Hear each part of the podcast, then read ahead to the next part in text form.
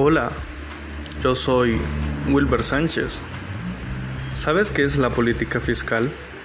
La política fiscal es una rama de la política económica que estudia el presupuesto del Estado y analiza la recaudación tributaria y el gasto público.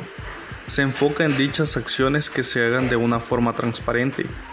Para que la ciudadanía goce de una vida plena, para esto se debe construir los tres pilares, los cuales son, número uno, construir empleos suficientes, número dos, construir igualdad entre las personas y número tres, hacer que las instituciones funcionen con efectividad.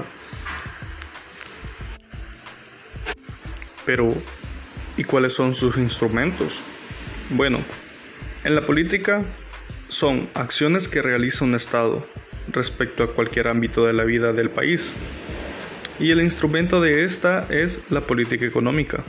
Es cuando un gobierno establece un eje conductor que hace todo y se hace en la materia económica.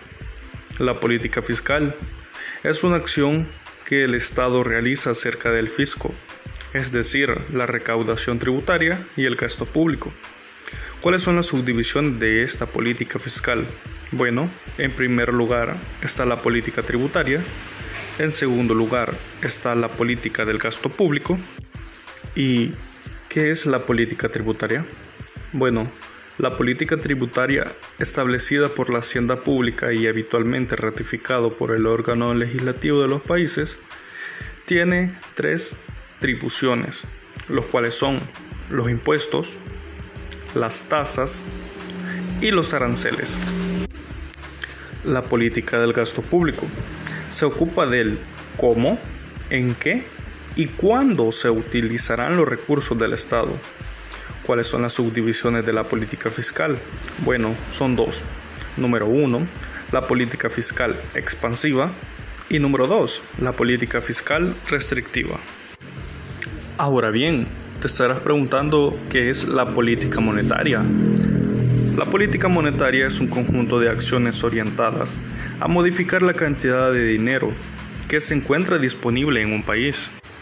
También es una rama de la política económica la cual dependiendo del uso que se le brinde, puede complementarse con la política fiscal para obtener resultados en una economía.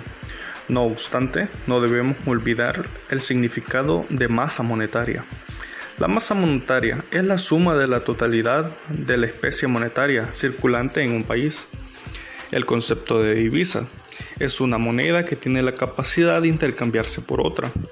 Finalmente, el concepto de divisa internacional es una divisa que integra la canasta de las divisas del Fondo Monetario Internacional, conocida como Derechos Especiales de Giro, por sus siglas en inglés DEG.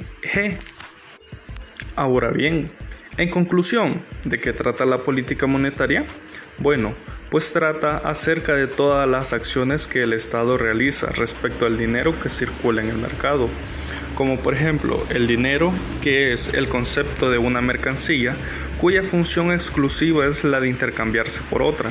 En tal sentido, técnicamente es imposible andar sin dinero en el bolsillo, ya que no es algo tan tangible, sino es una idea para gastar.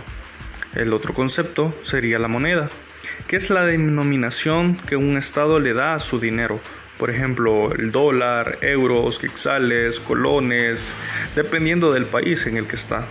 En tal sentido, técnicamente no es imposible, ni es posible, andar con una moneda en el bolsillo, ya que no es algo tan tangible, sino es una denominación la cual le otorga el Estado.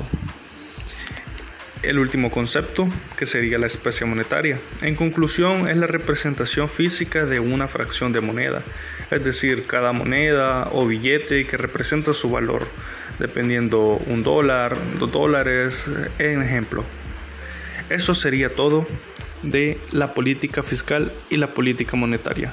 Les deseo un feliz día y recuerden, sigan este video, dale like y comparte.